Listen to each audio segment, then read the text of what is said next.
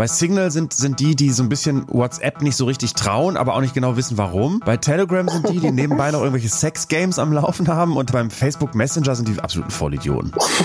Ja, Sibylle, wo bist du, ne?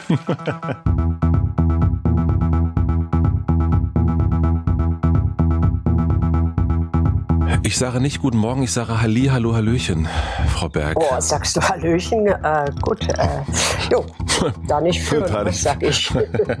Teflon. Teflon, Teflon. Was ist die ekelhafteste, hafteste äh, Begrüßung, die du kennst? Tschüssikowski ist keine Begrüßung, ne? Aber Tschüssikowski äh, ist schon sweet. Tschüssikowski ist, ist schon wieder sweet, weil es schon wieder so eine Verballhornung von einer Verballhornung mhm, ist. Ne? Genau. Das ist so, das ist ja schon wieder, es gibt ja so, so Zeug, äh, Begriffe, die man so scheiße findet, dass man sie ironisch verwendet, wie zum Beispiel lecker. Lecker, lecker darf man nicht mehr sagen. Ne? Lecker, Bauchgefühl, alles so Zeug. Die ekelhafteste Begrüßung ist Guten Tag, ich bin äh, ich bin von der Polizei, ich will hier rein. Nein, guten Tag, ich äh, Finanzamt oder guten Tag hier GEMA. Guten Tag. Ist, äh, du schuldest mir noch Geld. Sowas sind eigentlich echt nicht gute Begrüßungen. Schuldest du noch jemandem Geld? Äh, Menschen? No, Menschen. Ich leih mir nichts von Menschen. Und Banken? Ich leih mir äh, tunlichst auch nichts von Banken. Mhm. Also gerade von denen nicht, dann schon eher von Menschen. Banken.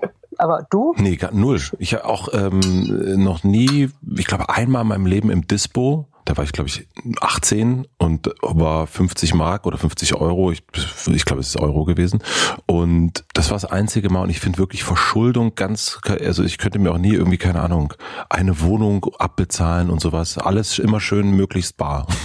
Das Bargeld lacht, du. Ich finde irgendwie. Auch so, einer Bargeld lacht ist auch ein guter Spruch.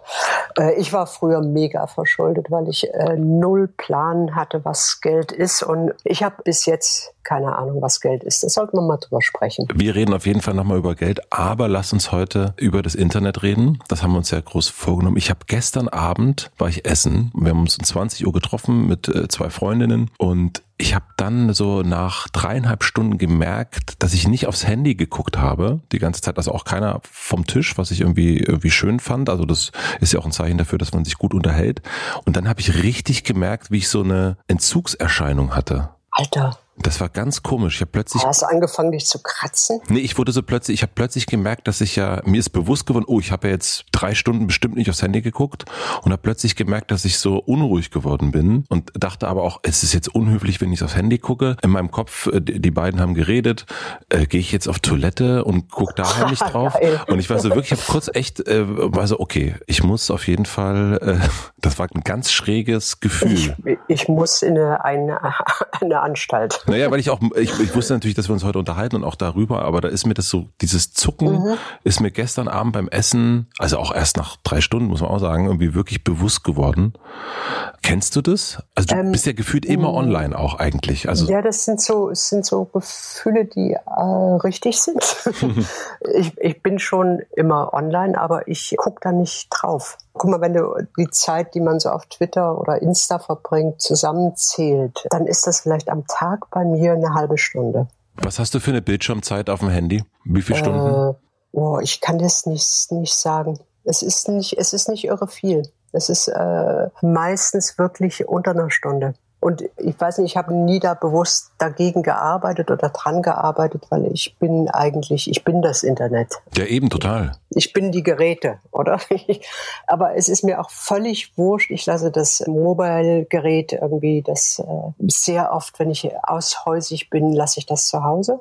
Ich vermisse das nicht, das ist äh, völlig wurscht. Und äh, der Rechner ist, ist auch, ich, ich muss da nicht hingucken, aber es macht mich auch nicht fertig, wenn ich, wenn ich kurz ins Netz gehe. Also wenn ich arbeite und dann, boah, geht's nicht weiter, dann gucke ich mir schnell Häuser an oder irgendwelche mhm. Straßen in, im San Fernando Valley oder äh, was weißt du, oder lese mal kurz, was macht Trump gerade oder es belästigt mich nicht. Es ist ein Teil von mir. Auch weil du es wirklich bewusst äh, angenommen hast irgendwann, oder? Also ich habe nicht irgendwie so von meinen äh, Geräten stehend gesagt, ich nehme euch jetzt an. Sondern, so wie ich dich annehme. Äh, sondern ich, ich mag Geräte, ich mag Technik irre gern. Ich mag das Internet gerne mit all seinen äh, Grausamkeiten, was so ermöglicht werden durch irgendwelche Kackkonzerne gerade.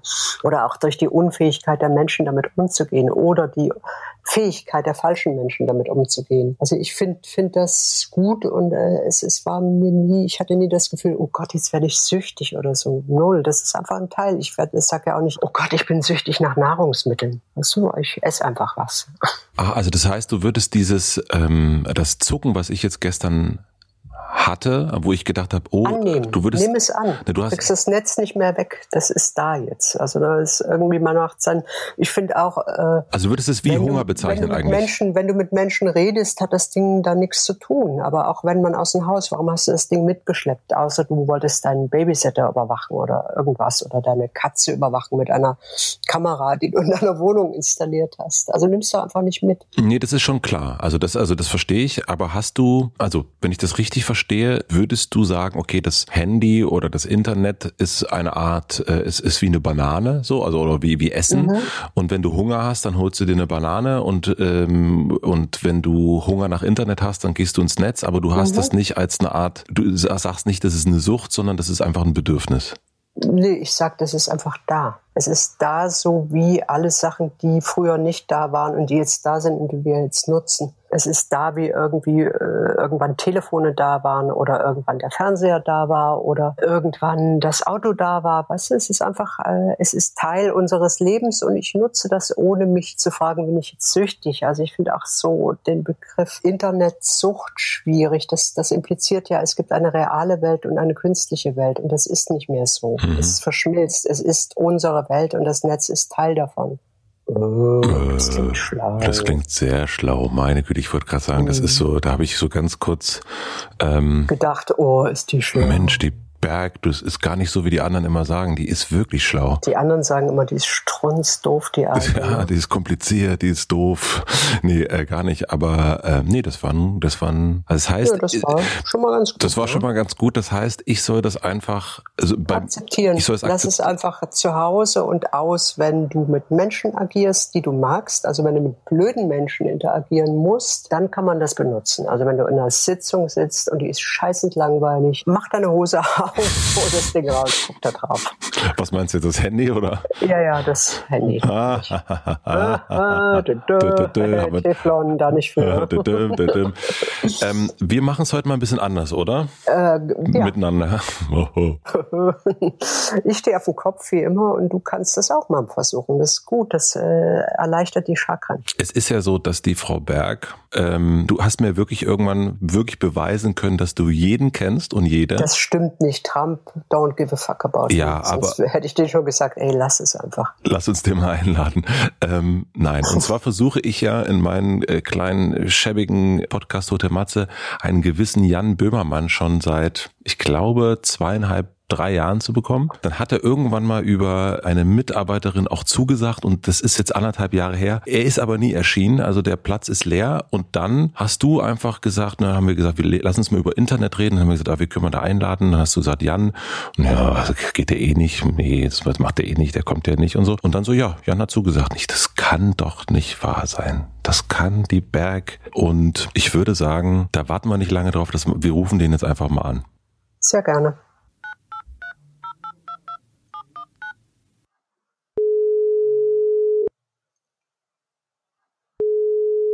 Guten Morgen, Sibylle. Gguten Morgen, Matze Hilscher. Guten Morgen. Hey, guten Morgen, Janni. Schön mal bei euch zu sein. Vielen Dank für die Einladung. Sagst du, wenn du, wenn du Matze Hilscher sagst, sagst du Matze Hilscher? Also es gibt ja so Menschen, die äh, spricht man immer mit Nachnamen. So einen äh, beim Gorki, der heißt Lutz Knospe. Ich sage immer nur Lutz Knospe. Weil ja, und das liegt aber daran, weil ich äh, mich weigere, nur den Namen Matze zu sagen. Warum?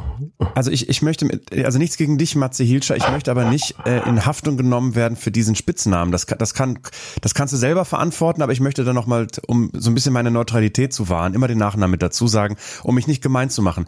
Frei nach Hans-Joachim Friedrichs. Ein, ein guter Journalist sollte sich nicht gemein machen, nicht mal mit dem Spitznamen seines Gegenübers.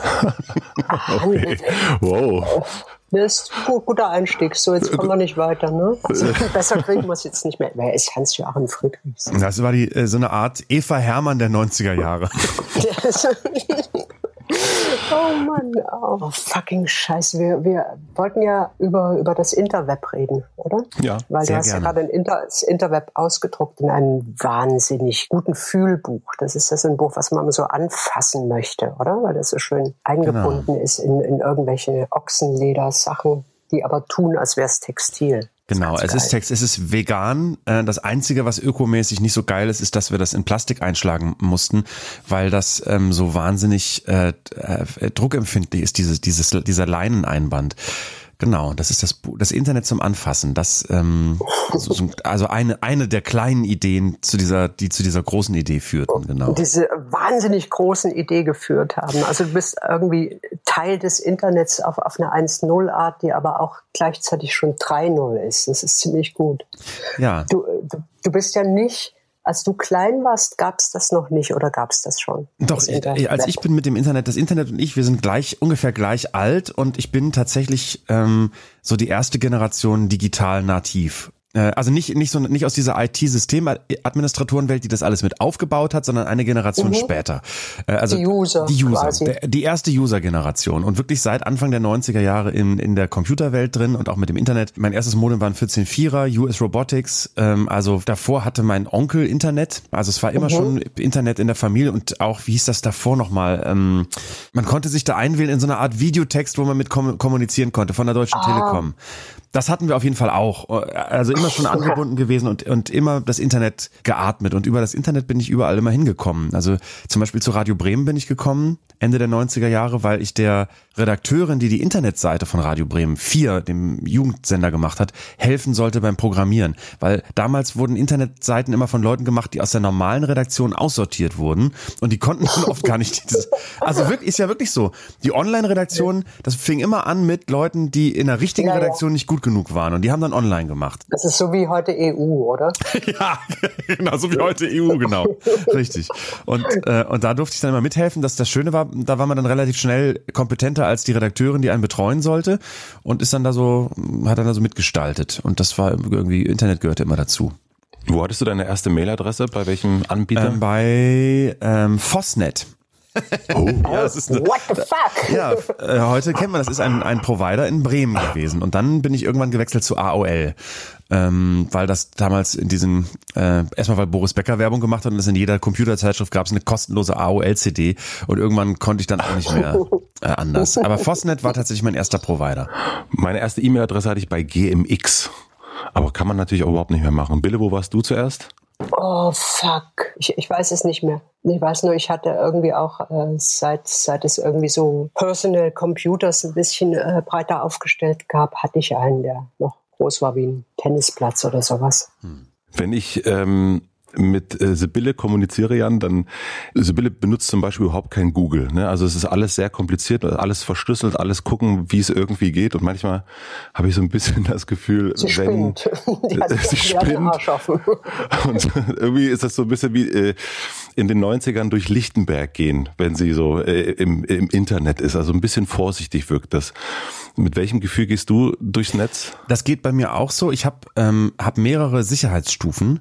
Also einmal die ganz offene ähm, äh, quasi Büroadresse, wo, wo wirklich nichts Sicherheitsrelevantes drüber läuft. Und dann habe ich eine Batterie an ähm, wichtigen Adressen, äh, also bestimmt 20 oder vielleicht 25 Mailadressen und auch verschiedene Verschlüsselungsstufen, je nachdem, mit wem ich spreche. Mhm.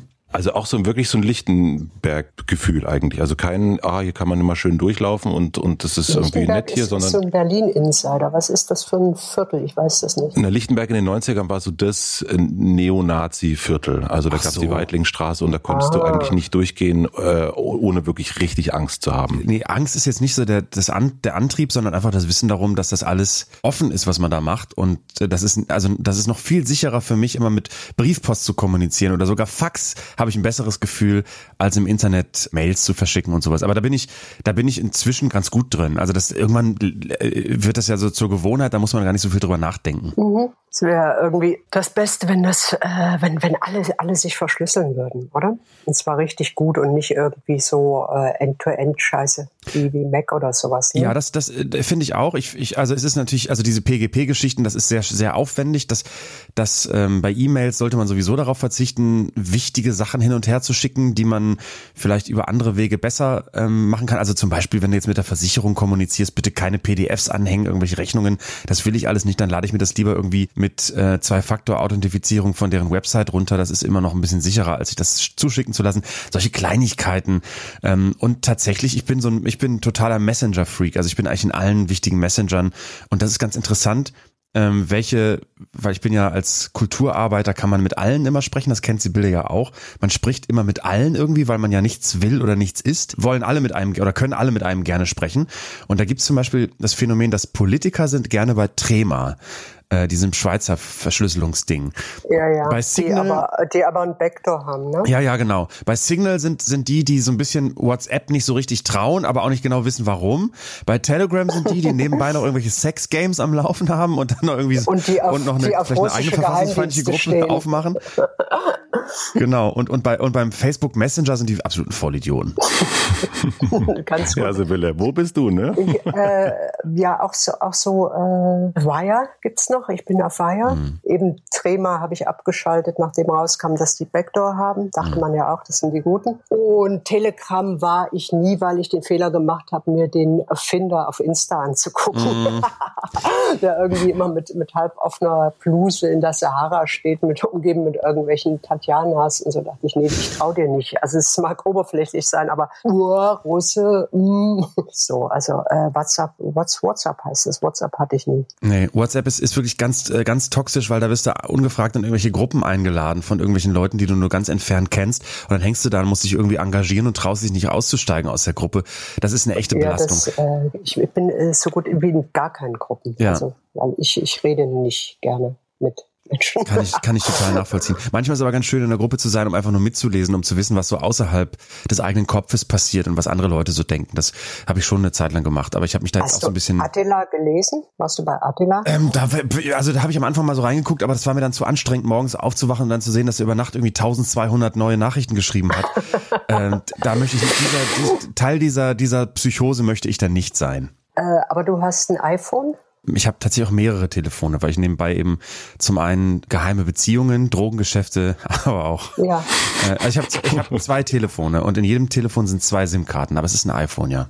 Also das, das macht mich ja immer fertig, ne? Bei allen, dass, dass es da wie keinen richtigen Ausweg gibt aus dieser iPhone-Überwachungsschiene. Ja, das, das kann so, ich. Klar, du kannst, kannst das Ding, wenn du irgendwie äh, denkst, so, jetzt wollen wir das mal nicht teilen, dann legst du das Ding halt in den Kühlschrank. Aber das ist dann, erscheint äh, mir mitunter so manisch, äh, obwohl es das Einzige ist, was, was hilft oder auf hoher See sein oder sowas. Und, und irgendwie ist mir da noch keine Alternative eingefallen, als außer irgendwie das Ding wirklich einfach äh, vielleicht mal abzuschaffen. Aber ich weiß nicht, wie das gehen soll. Genau, ich, ich habe ähm, tatsächlich äh, eine, eine Aluminium Folie, Papierkonstruktion, wenn es ganz geheime Gespräche gibt, also in der Redaktion auch manchmal, wenn wir wirklich ganz intern bleiben wollen, dann müssen auch alle Telefone raus. Das passiert manchmal. Und du hast auch ziemlich früh, denke ich mal, Kamera abgeklebt, oder? Ja, obwohl die Kamera beim iPhone, äh, da habe ich, die habe ich nicht abgeklebt, da habe ich so ein ähm, so ein Schiebeding drauf. Ja, ja, das habe ich auch. Genau. Matze, wie sieht's bei dir aus? Du hast gar nichts, ne? Ich habe nichts. Ich habe nee, hab alles. Mhm. nee, nee, ich habe nee, hab nichts. Äh, ich, ich hab auch nicht, bin auch nicht in einer Situation, wo ich denken würde, oh, jetzt äh, bitte alle mal die Handys raus aus dem Raum oder wir gehen, äh, irgendjemand geht mit dem Handy spazieren, damit niemand irgendwie äh, aufmerksam wird. Also ich kenne diese Situation gar nicht. Also dass ich jetzt denke, Tja. oh, jetzt mal ein bisschen. siehst du mal, was Bill und ich für aufregende Leben führen, dass wir in solche Situationen ständig kommen. Oder wir sind einfach nur wahnsinnig paranoid und manisch. Vielleicht, ja, ja. Das, ähm. Ich frage mich das auch ehrlich gesagt, was, äh, was ihr da macht, aber das könnt ihr natürlich nicht sagen. Ne? Doch, das können wir schon sagen. Also irgendwie, ich bin, äh, war wahnsinnig enttäuscht, als Silk Road irgendwie down ging auf Tor, weil ich habe da sehr viel Business gemacht. Mhm. Und jetzt ist halt irgendwie, ich suche noch, ich suche noch nach einer richtig coolen Plattform. Mhm. Also das ist, das ist so mein, mein Problem. Gibt es etwas, Jan, wo du also genau das gemacht hast, also dass du gesagt hast, hier jetzt bitte alle Handys raus aus dem Raum, was man jetzt vielleicht schon weiß, weil es irgendwie zwei Jahre her ist, wo du das gemacht hast, weil du Angst hattest, dass damit irgendwas passieren könnte, wenn da jemand mithört? Mm, nee, also nichts, was ich jetzt hier in, der, also in einem öffentlichen Podcast verraten will. Natürlich nicht, ich bin nicht bescheuert. Auch wenn es zwei Jahre alt ist? Dann erst recht nicht. Nee, natürlich bin ich, sag mal ganz ehrlich, bin doch nicht, ich fall doch nicht auf deine komischen Psycho-Interview-Tricks hier rein, wo ich mich dann entblättere und dann am Ende stehe ich hier wie Luke Mockridge und erzähle alles von früher. Nee, nee, nee, nee, nee. Nicht mit mir. Wäre aber, wär aber für die Bild gut, ne? Dann kommen wir endlich mal in die Bild, ja. oder? Endlich mal in die Bild. Das, das ist ein großer Traum, ja. Hat einer von euch jemals Siri oder Alexa genutzt? Nein, ich ganz also kurz. Also Siri ist wirklich die absolute Pest, vor allen, Dingen, vor allen Dingen diese Funktion, wenn man Hey Siri sagt und alle Geräte angehen. Hey Siri, hey Alexa. Oh. Hallo Google. Ich habe es ganz kurz genutzt und äh, meine Frau hat es dann wirklich verboten. Also ich durfte es dann nicht mehr haben. Dann habe ich ich fand es dann aber auch, weil es nicht so gut funktioniert, ja. das finde ich ja irgendwie das Bescheuerte daran. Also meistens versteht das Gerät einen nicht und das Einzige, wofür wir das dann genutzt haben, war so Pupsgeräusche machen oder Witze erzählen und dafür braucht man sich das nicht hinstellen, würde ich sagen. Pupsgeräusche? Okay, ich bin hm. draußen.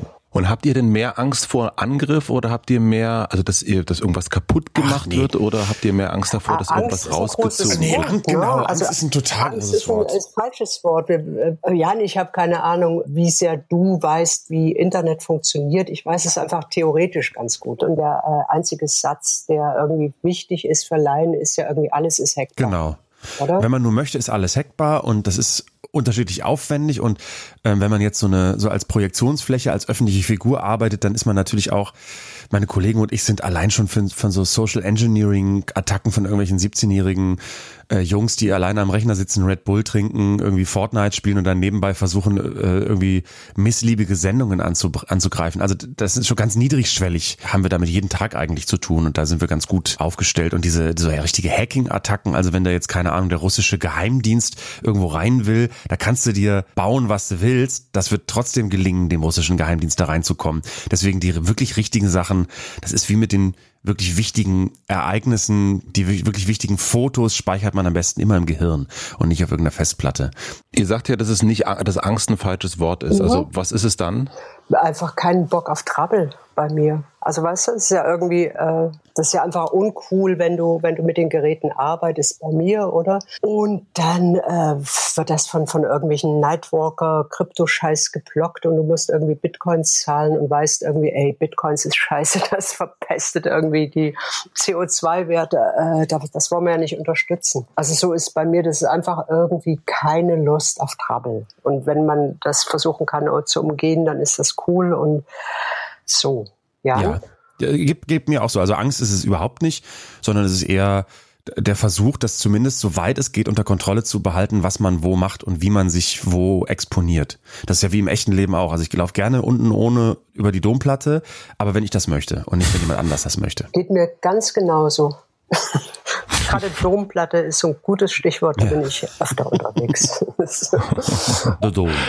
Äh, es gibt das schöne Interview mit dir in, äh, Jan, in der SZ mit Johanna Adoyan und da sagst du, dass du Twitter als erste Quelle und äh, Rechercheplattform nutzt und das, ich äh, zitiere, es lassen sich dort, äh, dort Tendenzen erkennen, anhand derer man Voraussagen für die Zukunft treffen kann. Ja, völlig richtig.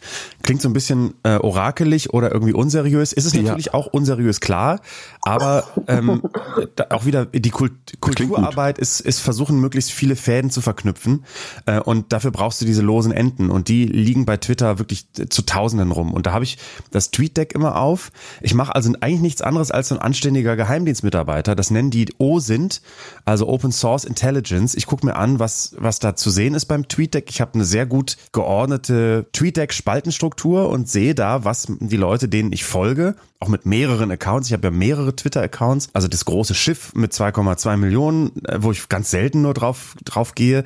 Und dann aber viele kleine, wo ich in Bubbles reingucken kann. Und wenn ich das beim TweetDeck richtig einstelle, habe ich wirklich eine ganz tolle Übersicht über das, was gerade so läuft an Diskurs oder wer was liked. Wenn irgendwie Ulf Poschert gerade den neuen Artikel von äh, Jakob Augstein liked, dann ahne ich, dass sie sich demnächst zum Essen verabreden und darüber reden werden in Berlin-Charlottenburg. So, ne? Also solche Sachen verknüpft man dann äh, und bastelt sich daraus erstmal so ein loses Gewebe als Annahme und dann wird das, dann wird das wirklich systematisch mit der, mit den Mitarbeitern auch überprüft, ob das stimmt oder ob das nicht stimmt. Und erschreckend oft stimmt das eben. Also man muss nicht mal wenn man im Internet unterwegs ist, muss man nicht mal geheime Daten preisgeben oder irgendwie sein Telefon hackbar machen, sondern allein durch das Verhalten, was man öffentlich ganz bewusst an den Tag legt, also wie man sich in sozialen Netzwerken verhält, das reicht schon aus, damit andere Leute, die auf der Suche nach etwas sind, Theorien aufstellen können und die dann eventuell tatsächlich äh, zum großen Teil auch stimmen. Ähm, also die, diese, das, was man da von sich preisgibt, auch wenn man denkt, das ist bewusst und ich steuere hier mein Bild, das ist natürlich überhaupt nicht bewusst. Du verlierst, du, du vergisst, äh, vergisst dich irgendwann. Und äh, es ist wie Dschungelcamp. Es ne? ist wie Dschungelcamp. Also Twitter ist tatsächlich wie Dschungelcamp, weil es eben auch so schnell und so überhitzt zugeht und Leute sich dann recht schnell nicht unter Kontrolle haben. Äh, und es ist, ähm, ich, ich sehe zum Beispiel, wenn Leute sich radikalisieren, das siehst du total schnell. Das ist ganz einfach rauszufinden. Du siehst aber auch, wenn Leute ein neues Thema haben, ähm, das deutet sich, bevor sie das selber schreiben in einem Tweet, schon dadurch an, dass sie diese, dieses Thema, wenn andere das beschreiben, mit Likes zum Beispiel ähm, mhm. äh, ankündigen. Also die, die liken erstmal ein paar Beiträge, die sie, Artikel, die sie lesen, und dann auf einmal kommt ein Tweet, der zusammenfasst das, was sie in diesen Artikeln gelesen haben. Und das, äh, das ist so ein ganz einfaches Beispiel. Da gibt es viele andere Beispiele, die ein bisschen komplizierter sind noch. Ähm, aber das ist die wichtigste Quelle. Twitter ist die wichtigste Quelle und man, man gibt so viel Preis von sich und man kann so viel, wenn man das richtig macht, lernen und lesen, ähm, was zurzeit los ist. Was siehst du da gerade? Also wenn das so Orakel-Kaffeesatzmäßig ist, und das müssen wir jetzt gar nicht so auf Ulf Poschardt, sondern vielleicht aber auch im, im größeren, also im größeren Zusammenhang des, des Netz. ist das ein kommender großer, oh, großer. Anal war eine Zeit lang weg und jetzt ist es halt wieder da, das Analbleaching. Ja, ja, es kommt wieder, ne? Oh, Bergi, also jetzt, Bergi, Bergi. jetzt hast du, jetzt hast du zum Beispiel diese nach der Debatte von Biden und Trump diese Grund, diese grundtiefe Müdigkeit, dass niemand mhm. mehr Bock hat, sich damit auseinanderzusetzen. Und dann stellst du dir erstmal ein paar Tage die Frage, was bedeutet das denn eigentlich? Ist das, heißt das dann, Trump hat gewonnen? Oder heißt das dann, dass diese Art von Politik vielleicht die äh, seine, seine beste Zeit hinter sich hat, also dass wir jetzt auf so einer Art Rückweg schon sind. Das denke ich ehrlich gesagt schon fast seit einem Jahr. Sibylle, du bist mhm. ja immer so ein bisschen pessimistischer als ich, also grundsätzlich pessimistisch. realistisch, du, sag einfach Genau, und, und ich bin versucht, das immer ähm, irgendwie optimistisch zu drehen für mich, damit ich irgendwie, damit ich das Leben ertrage. Und ich denke das schon seit einem, seit einem Dreivierteljahr oder seit einem Jahr, dass wir irgendwie auf einer Art Rückweg sind. Ich kann das noch nicht so richtig festmachen, ähm, aber das sagen so die Instinkte. Es fühlt sich an wie eine Art Rückweg. Auch das, was ich zum Beispiel im Internet Internet äh, an koordinierten Manipulationsstrukturen, die auf die Gesellschaft wirken. Ähm, auch mhm. das ist ein kleines bisschen weniger geworden als vor einem Jahr. Äh, ganz schlimm fiel, fiel mir das auf, meinen Kollegen und mir im Jahr 2015, dass das auf einmal mit den Migrationsbewegungen auch im Internet sich etwas bewegte, was ganz ungewöhnlich war. Und das hielt eigentlich an, mhm. hatte so seinen Höhepunkt 2017, 2018. Äh, und seit ungefähr einem Jahr habe ich das Gefühl, dass diese Strukturen so ein kleines bisschen wanken und wackeln. Naja, also das ist so, ähm, das ist so das, was, was, was momentan momentan, ähm, wo ich, wo ich gucke, ob ich das irgendwie verifizieren kann, diese ähm, fast gefühlsmäßige Wahrnehmung dessen, was da los ist. Äh, und das sieht, sieht so aus. Also es, es wird, werden diese Strukturen immer mehr exponiert. Das ist ganz interessant. Und was, was, was eine Sache ist, die wollte ich, wo ich hauptsächlich deswegen gerne mit euch heute drüber sprechen wollte. Was mich total interessiert, ist die Wirklichkeitsverzerrung in der echten Welt durch die digitale Wirklichkeit. Also inwieweit unsere Wahrnehmung der Wirklichkeit von der uns präsentierten Wirklichkeit im Netz beeinflusst wird. Und ich behaupte, ähm, also das ist eine to totally. totally, genau, ja. Aber in Deutschland ist es immer noch so, dass das ein sehr großer Unterschied ist. In Amerika, in, in Großbritannien, wo auch das Handy und das Nutzen von den Serviceangeboten von Smartphones ja viel mehr im Alltag.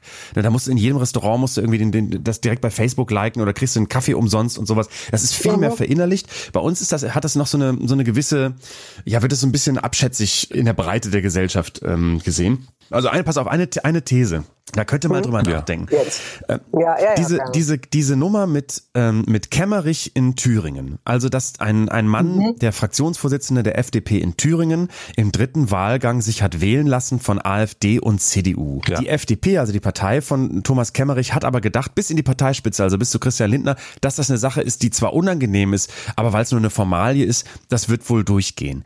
Ich behaupte, diese Annahme der Parteispitze der FDP, dass das als Formalität durchgeht, ist eine Fehlannahme, die die deswegen getroffen haben, weil die so verstrickt sind mit ihren ganzen Social Media Accounts und ihrem und ihrer kleinen Partei in diese rechtsextremen Netzwerke, dass ihnen da eine gewisse Normalität entgegengeschlagen äh, ist mhm. äh, in Bezug auf Rechtsextremismus oder oder die Möglichkeit, sich von der AfD wählen zu lassen. Und das ist tatsächlich ganz faszinierend, wie gerade die Jungliberalen mit diesem ja libertären Verständnis von alles ist erstmal eine Meinung oder Holocaust-Leugnung ist eine Meinung, dass man, dass man da sehr anfällig ist, äh, dann eben auf einmal im, bei den Facebook-Freunden von, von der identitären Bewegung aufzutauchen.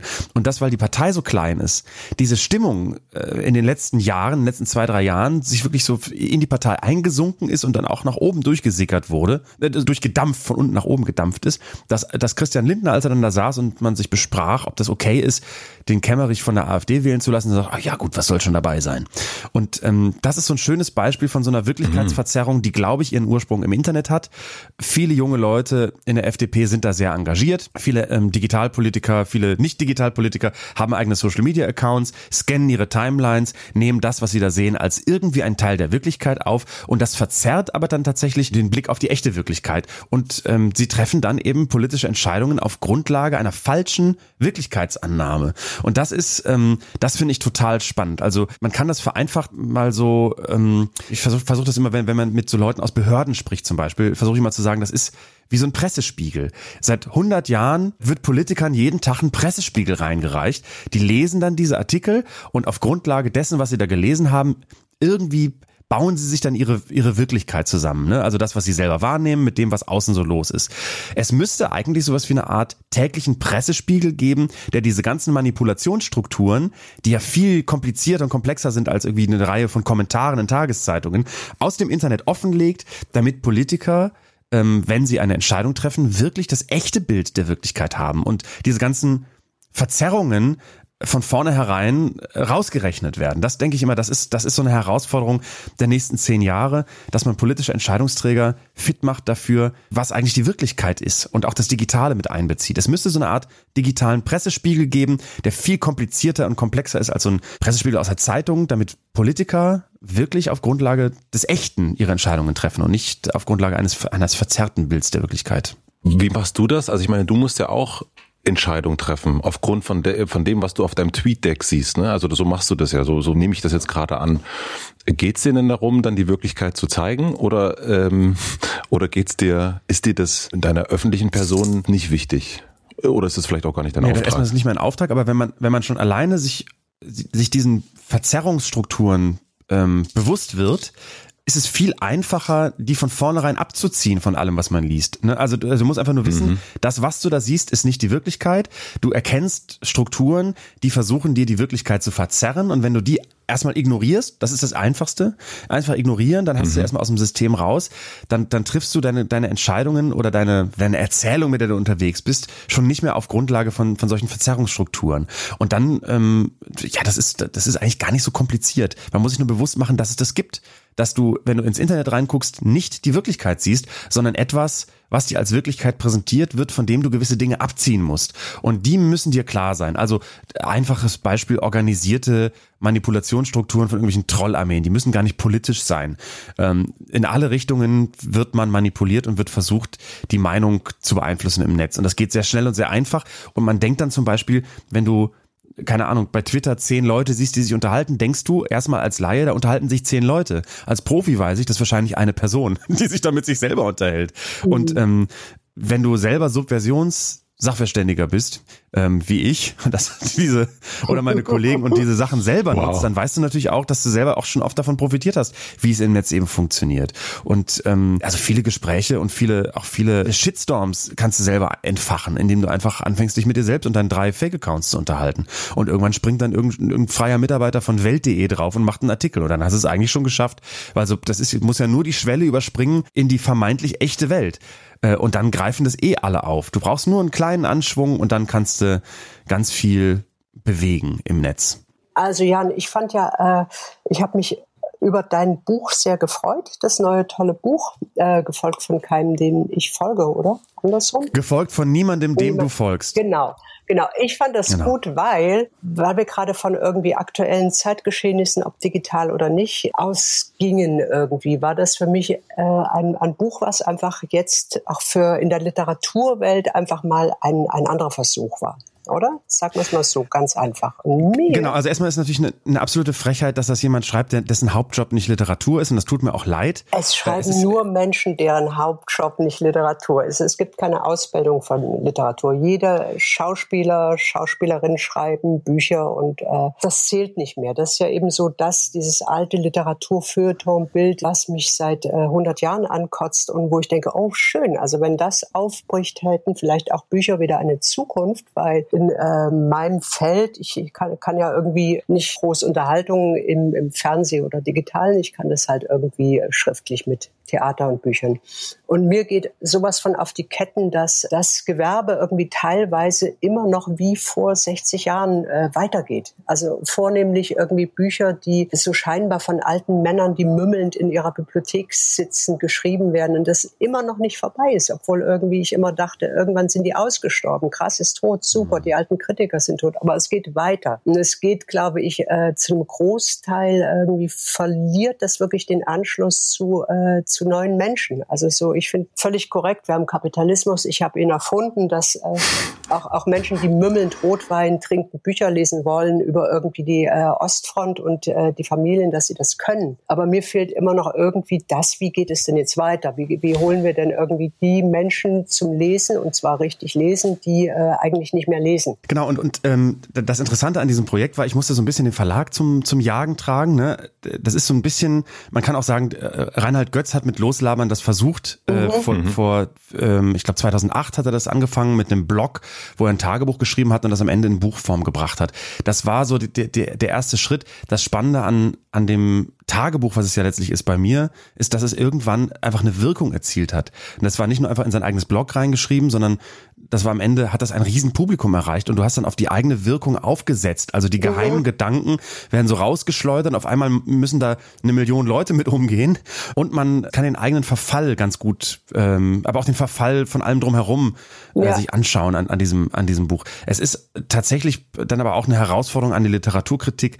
Ähm, ich fand das so schön im Spiegel, haben sie dann geschrieben, äh, man sei ganz enttäuscht, dass es kein richtiges Buch ist. Also ein richtiges Buch sei, sei dann offenbar ja. nach Spiegeldefinition ein Buch, wo dann Richard David Precht einmal erklärt, was Sache ist. Es ist natürlich was, wo du, ähm, was auch natürlich uns rasend unseriös ist, ist an einigen Stellen einfach völlig belanglos, aber eben als Ganzes ähm, ich befürchte, es ist leider nicht belanglos. Also ich kann es immer noch nicht, ich weiß noch nicht genau, was es ist. Ich befürchte aber, es ist nicht so belanglos, wie man, wie man es gerne hätte, dass es ist, ja. weil es einfach eine schöne Illustration der letzten elf Jahre ist und was so passiert ist. Mhm. Und fast so analog zur, zur ich meine, der, der US-Präsident ist mit Twitter zum Präsidenten geworden und regiert dort die Welt. Und sich mal die Frage nach dem Medium zu stellen, nach den Mechanismen des Mediums, ohne da so, ähm, ich schätze ihn sehr, aber so Sascha Lobo-mäßig schon die erste schnelle Antwort parat zu haben, sondern erstmal vielleicht eine Reihe an Fragen, äh, Grundlage für Fragen zu haben. Das mhm. ist ja, mhm. also leider ist die Erkenntnis ja viel langsamer als schnell für die Republikaner ein Essay schreiben und dann irgendwie noch einen Vortrag daraus zu machen, sondern das dauert eben ein bisschen.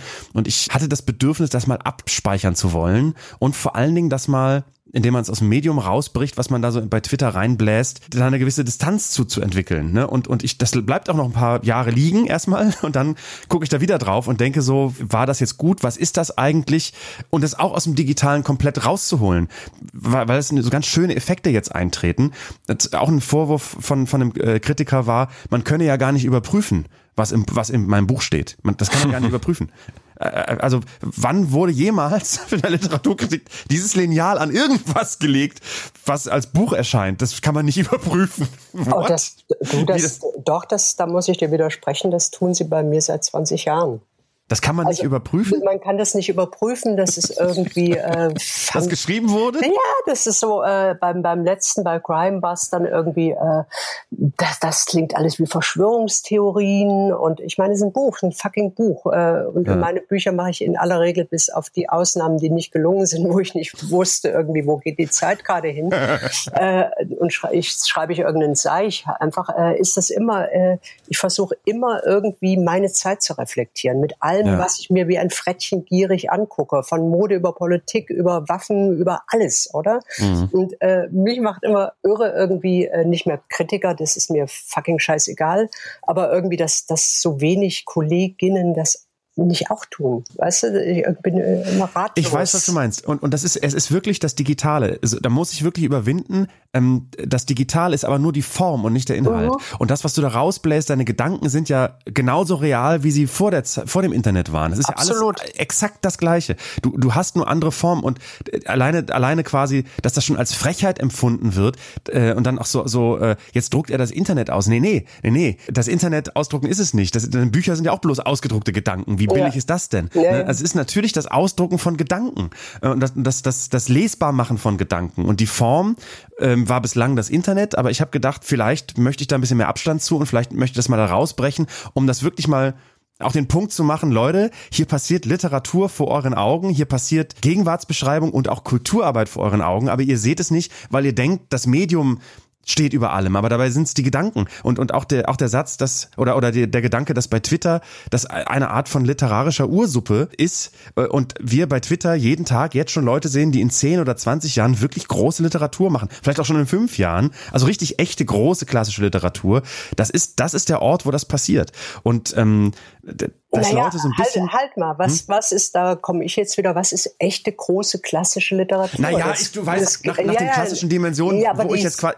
Ja, das ist aber wirklich das, was mich ja immer nervt. Ne? Was ist das irgendwie? Die Klassiker haben wir alle durch. Das war in ihrer Zeit wahrscheinlich ähnlich wie Twitter, die, die Guten, die noch irgendwie eine Substanz haben heute. Und äh, ansonsten ist es immer noch diese Stereotypen, du musst Geschichten haben und blä blä blä und es muss einen Stil haben und dann ist es ein echter Roman, slash bei dir ein echtes Sach Sachbuch, oder? Jemand erklärt die Welt in der und der Form. Nein, genau. Oder? Was ich, was, was so ich meine, lame. das ist so lame. Nein, was, was ich meinte mit Klassiker ist, äh, also was, was die klassische, der Rotweinschlürfende ähm, Hegeliebhaber vor seiner Bücherwand als Literatur empfindet, die er legitim findet. Ne? Also das, ja, ja. das meine ich damit als Klassiker. Also das ist jetzt, war jetzt eher eine, ein Beispiel. Das glaube ich, äh, so eine, so eine Deutungshoheit ist, um mal so ein Wort Ja, vielleicht ist es das, genau. Ne? Also die Aber, irgendwie äh, wegbricht, äh, die unterminiert dominiert wird von irgendwie neuen Medien, neuen Menschen, Bläblä, neuen Gedanken, oder? Genau. Und ich glaube, deswegen äh, wird auch äh, bei mir länger, bei dir kürzer irgendwie dagegen geschossen, weil es kann nicht sein, was nicht irgendwie gelernt wurde, oder? Genau. Und was, was ganz faszinierend ist, wenn man erstmal diesen Sprung wagt, äh, zu sagen, das ist also das, das, am Anfang stand, das ist Literatur. Tut mir leid, ich, ich kann nicht anders, ob ihr das gut findet oder schlecht mhm. findet, ob ihr findet, ich bin ein blöder Fernsehmoderator und ein Witzjockel. Das ist aber leider Literatur und nicht nur Literatur, sondern auch Literatur, die einem Erkenntnis bringt.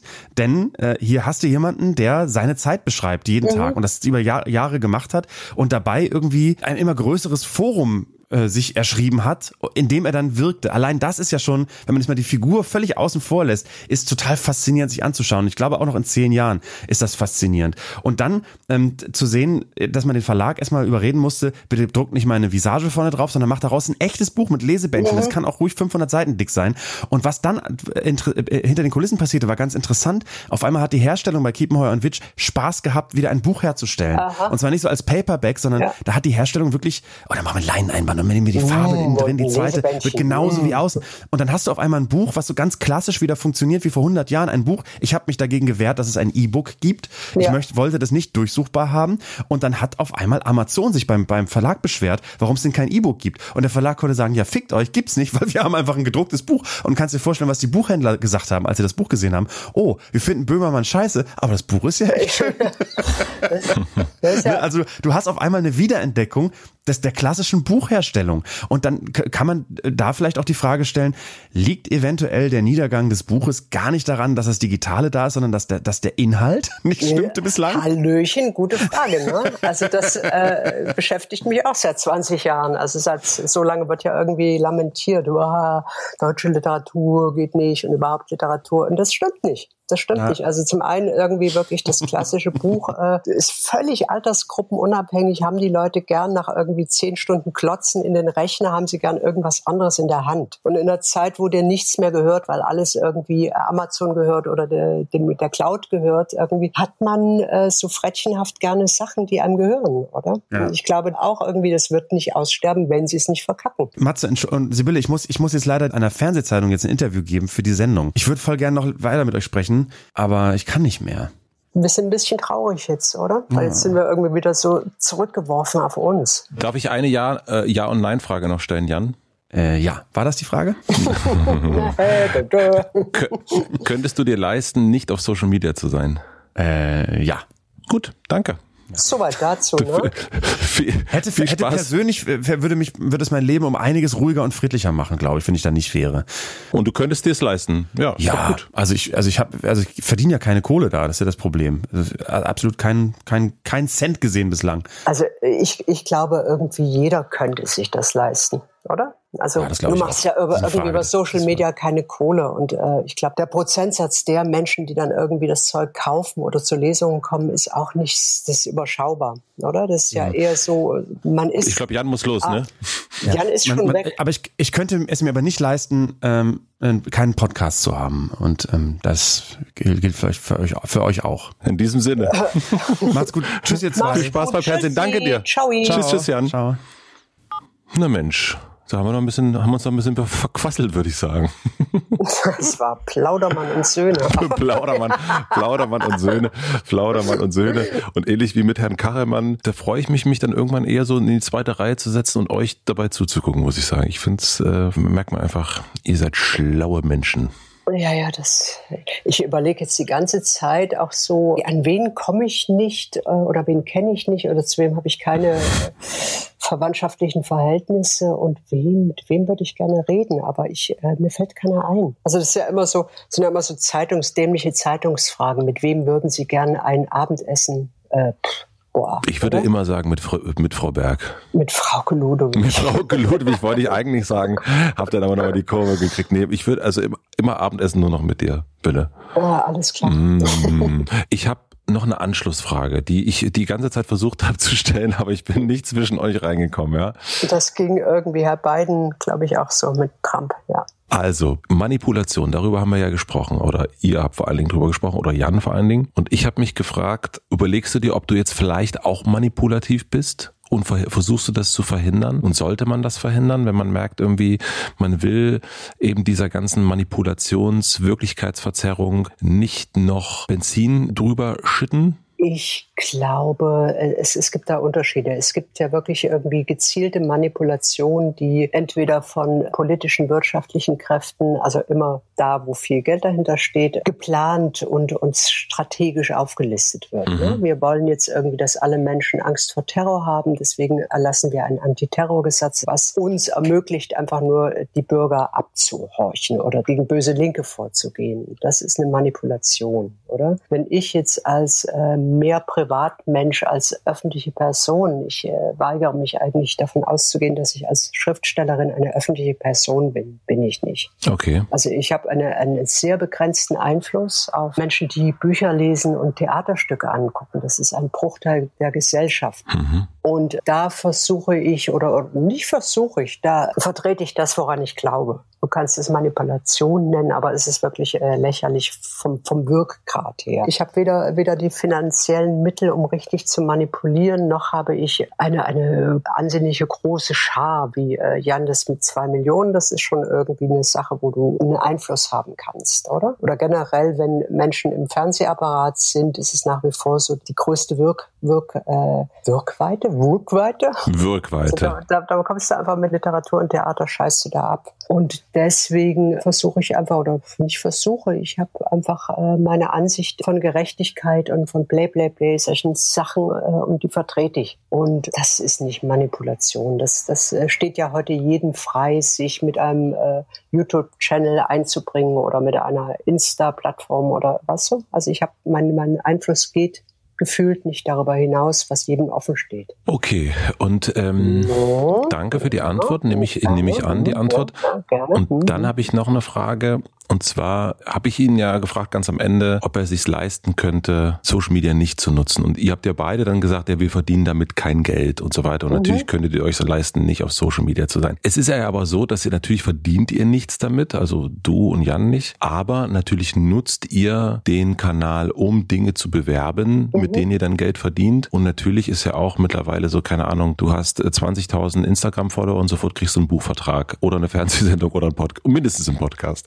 Also es ist ja schon so, dass man vielleicht nicht mit Social Media Geld verdient als Kanal, aber man ihn natürlich nutzt, um doch am Ende auf dem zweiten Bildungsweg Geld zu verdienen. Also deswegen so richtig, muss ich sagen, zieht das Argument nicht. Ne? Zieht das, Argument ja, nicht, nee, finde ich. Das ist ja schon wieder Thema Geld. Dadurch, dass wir irgendwie das, was wir tun, an Geld gekoppelt haben, das eigentlich keinen Wert hat, außer dem, den wir ihnen geben, ist es, klingt das ja immer so ein bisschen schlüpfrig, die macht Geld damit. Äh, sagen wir doch einfach irgendwie, du erreichst Menschen eigentlich heute durch die sozialen Medien oder das Internet mehr als mit klassischen Vorgehensweisen. Hallo, wir drucken jetzt eine Anzeige in der Süddeutschen oder in der Taz und wir, wir generieren irgendwie äh, damit Aufmerksamkeit, um eine Arbeit, an der wir irgendwie jahrelang gesessen haben, zu teilen. Wenn, wenn es der Beruf ist, macht man das ja nicht für sich, oder?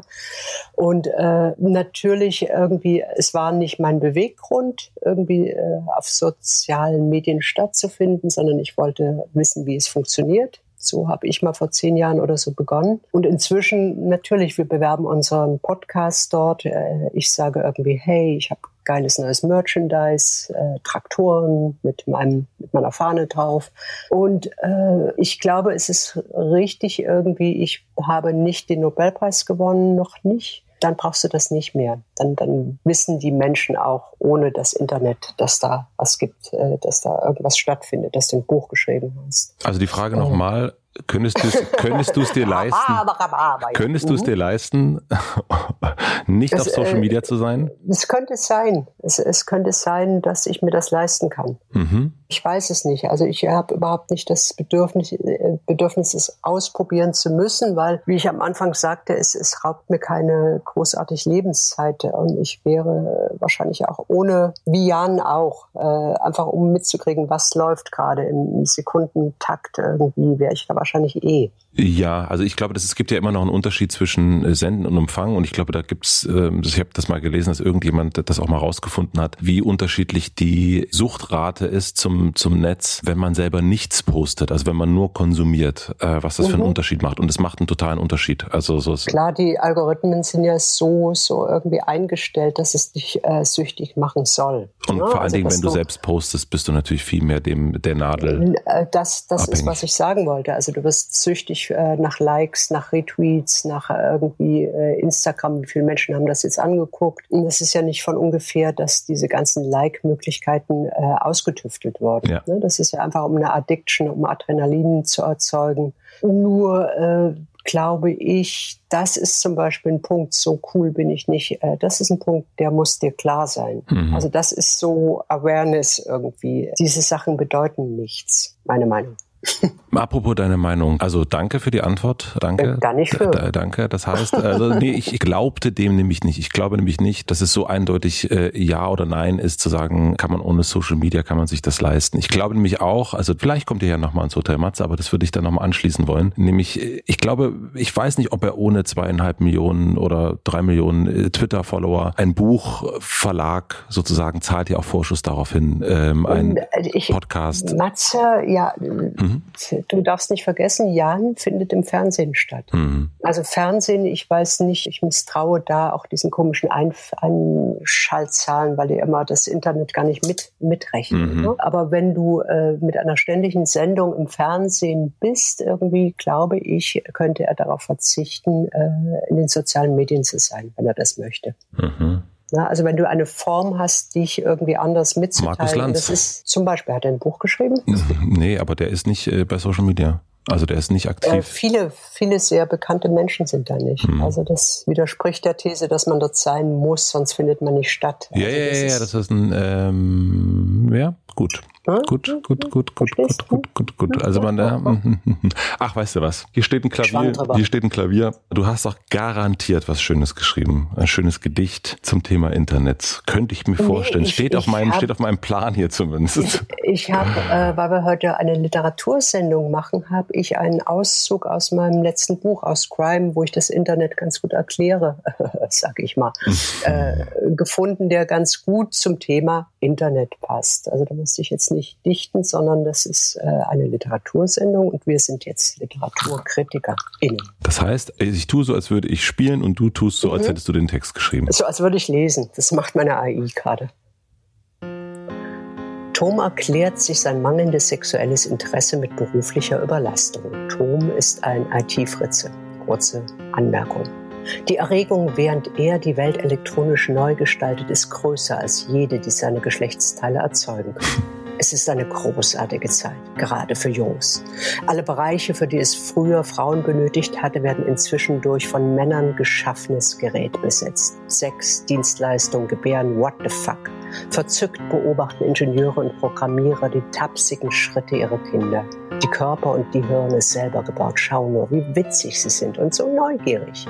In ein paar Jahren wird ein Rechner die gesamte Menschheitsintelligenz übertreffen. Fast jeder der 98 Prozent männlichen IT-Heinis weltweit, der Start-Upper, Linguisten, Programmierer, Coder, Hacker, Ingenieure, scheiß der Hund drauf, ist Gott. Es ist wie Schwulsein ohne schwul zu sein. Wir bauen elektronische Monsterhunde. Haben Sie die Hunde gesehen? Bis zu 100 Stundenkilometer schnell, ausgestattet mit Babyraketen, Schnellfeuerwaffen. Sie lernen bereits autonom und erkennen ganz alleine zum Beispiel aber wir haben Sexroboter, Insektenroboter. Wir haben jeden Bereich an Algorithmen ausgelagert. Unsere Drohnen töten inzwischen auch selbstständig. Die Menschen also, die, die noch übrig sind, können sich ihren Hobbys widmen. Schachspielen gegen Computer zum Beispiel. Hier bei der Erschaffung der Erde 4.0 sind wir unter uns. Wir schaffen die Gehirne, die neue Weltordnung aufbauen. Wir legen fest, was falsch und richtig, was schön und hässlich ist. Schön ist weiße Haut zum Beispiel. Die Programmierer, Entwickler, die neuen Menschen also können endlich wieder aussehen, wie sie wollen. Denn sie bestimmen, dass es schön ist, kein Deo zu verwenden, ein Bäuchlein zu haben und keine Muskeln. Wir bestimmen, dass Frauen unsere Socken gerne zusammensuchen und Nasenhaare Jahre das Ding der Stunde sind. Los geht es mit einem Rucksack und Gesundheitsschuhen oder Techies ab in den Hub. Das heißt, von ein paar Lesben abgesehen und ein paar Kundenberaterinnen unter uns sein, über Laserschwerter Witze machen, Männerzeug machen.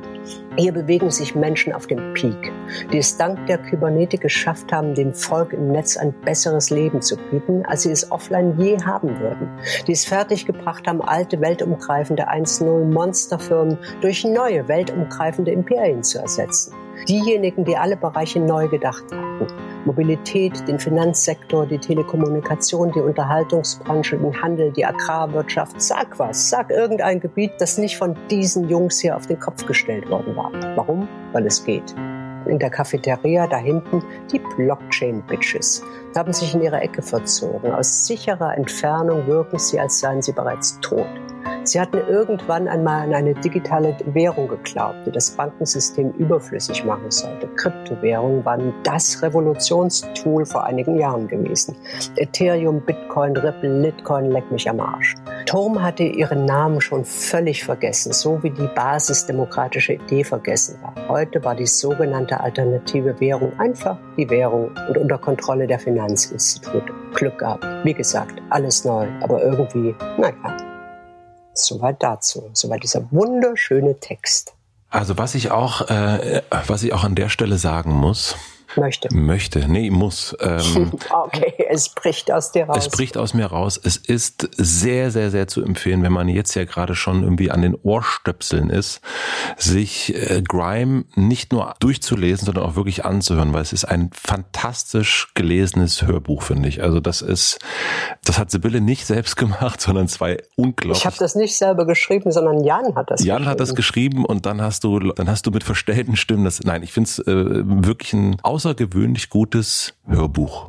Das wollte ich an der Stelle nochmal sagen. Ich musste das jetzt auch mal loswerden. Entschuldigung. Nee, gerne, gerne. Soweit zum Thema irgendwie bewirbt man Produkte auf den sozialen Medien. Nein, wir bewerben die überall. Im Podcast, wir tragen irgendwie Hütchen, wo die Werbung draufsteht und wir haben es uns eintätowiert. Wir haben es uns eintätowiert. Ich würde sagen, das war jetzt sehr, sehr schön. Das war ein bisschen eine andere Folge. Wir haben den Gast mal ein bisschen mehr, aber der hat ja auch viel zu sagen, äh, reden lassen. Ich freue mich, wenn die schlauen HörerInnen uns wieder schreiben. Ich habe wahnsinnig viele Nachrichten bekommen, dass es übrigens halb acht Stellung heißt, nicht halb acht Stellung. Okay. Es kommt von den Erdmännchen und so weiter und so fort. Von den Erdmännchen kommt das Ganze, ja. Die haben dieses Wort entwickelt? Die Erdmännchen haben das Wort entwickelt, genau. In ihren Erdmännchenhöhlen? In ihren Erdmännchenhöhlen haben die das selber sich ganz, ganz doll ausgedacht. Also das finde ich schön. Ich würde mal sagen, wir kleiden uns mal ein bisschen äh, legerer, gehen aus dieser krampfhaften äh, du, du Haltung sitzt auch im Anzug, ne? Ich auch. Ich, genau, ich sitze ja, ja. immer im Anzug und jetzt ziehe ich mir mal gleich so, so einen Bademantel an und dann würde ich sagen, dann gehen wir mal in den exklusiven und sehr, sehr schön warmen Bereich von Podimo. Da sind wir ganz, ganz exklusiv und im Gegensatz zu sonst kann man sich das jetzt direkt anhören, direkt danach, bevor man sich sich Grime zum Beispiel anhört, kann man sich die exklusive Folge anhören. Und da spielen wir die absolute Wahrheit. Bille, willst du einmal ganz kurz erklären, was das ist? Du erklärst es so gerne.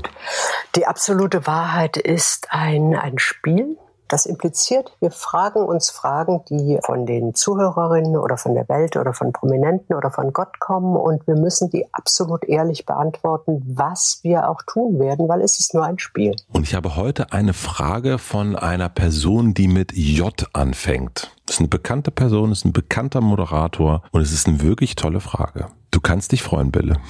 Okay. Ich bin auf deine, Sprache, äh, deine Frage auch wieder gespannt. Äh, ich nicht. ich hoffe, es geht diesmal nicht um Geld und um Sex. Na gut, wir schauen mal. Bis gleich, ihr ja, lieben HörerInnen. Nee, Bis gleich da drüben. Hm, nee, tschüssi. Tschüssi.